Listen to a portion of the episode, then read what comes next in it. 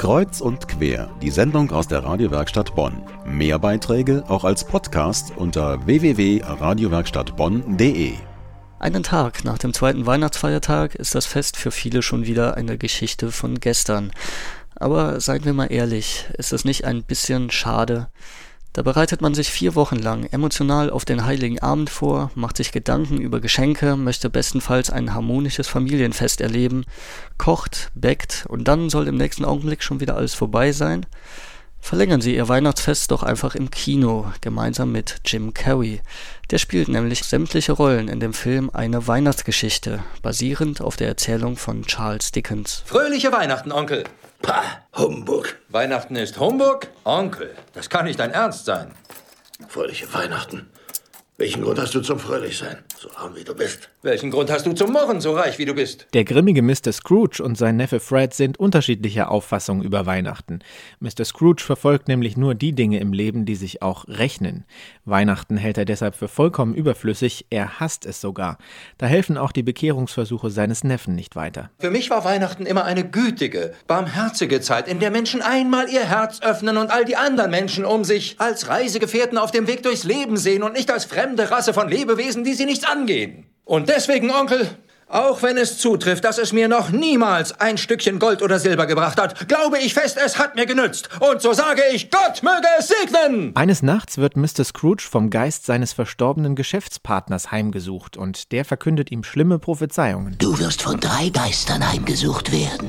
Darauf verzichte ich. Erwarte den ersten, wenn morgen die Turmuhr eins geschlagen hat. Könnten nicht alle auf einmal erscheinen? Dann hätte ich es hinter mir, Jacob. Der erste Geist kommt tatsächlich. In Form einer flackernden Kerze verschleppt der Mr. Scrooge in seine eigene Vergangenheit. Und der fängt plötzlich wieder an, sich zu erinnern. ich war damals Lehrling hier. Das ist ja der alte Fezziwig. Joho! Sein alter Chef feiert leidenschaftlich Weihnachten, ganz anders als Mr. Scrooge. Denn der hat sich verändert. Das unterstellt ihm wenigstens seine damalige Verlobte Belle. Verändert? Vielleicht bin ich klüger geworden. Aber meine Haltung zu dir ist noch dieselbe. Aber unser Versprechen haben wir uns gegeben, als wir beide noch arm waren und damit mehr als zufrieden. Aber wärst du heute frei, würdest du dich für ein Mädchen entscheiden, das nach dem Verlust seiner Eltern ohne Mittel dasteht? Es beginnt in Mr. Scrooge zu arbeiten. Ein anderer Geist kommt, ein festlich gekleideter Riese, der zwingt ihn in der Jetztzeit eine Tischszene mitzuverfolgen bei seinem unterbezahlten Angestellten Bob Cratchit. Der sitzt gerade mit der Familie am Tisch und möchte auf seinen Chef anstoßen. Ich wünschte, er wäre hier. Dann würde ich ihm meine Meinung zu schmecken geben und ich fürchte, sie würde ihm den Appetit verderben. Meine Liebe, die Kinder. Es ist Weihnachten. Ach, was Weihnachten? Ich trinke nicht auf die Gesundheit von so einem widerwärtigen, geizigen, harten und gefühllosen Menschen wie Mr. Scrooge. Du weißt, dass das wahr ist, Robert. Als der dritte Geist kommt und Mr. Scrooge in seine düstere Zukunft entführt, bekommt dieser Angst. Er wird Zuschauer seines eigenen Todes und von dort an weichen die grimmigen Gesichtszüge wieder einem Lächeln. Scrooge nimmt seine Mitmenschen an und findet wieder Gefallen am Weihnachtsfest.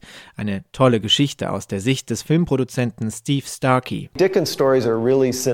Dickens Geschichten sind bereits wie ein Kinofilm geschrieben. Man kann vor seinem inneren Auge sofort sehen, was er beschreibt, ohne ein Bild zeichnen zu müssen. Er schreibt genau die Dinge in seine Geschichten, die ein Drehbuchautor benutzt, damit die Schauspieler verstehen, auf welche Bilder wir später hinaus wollen.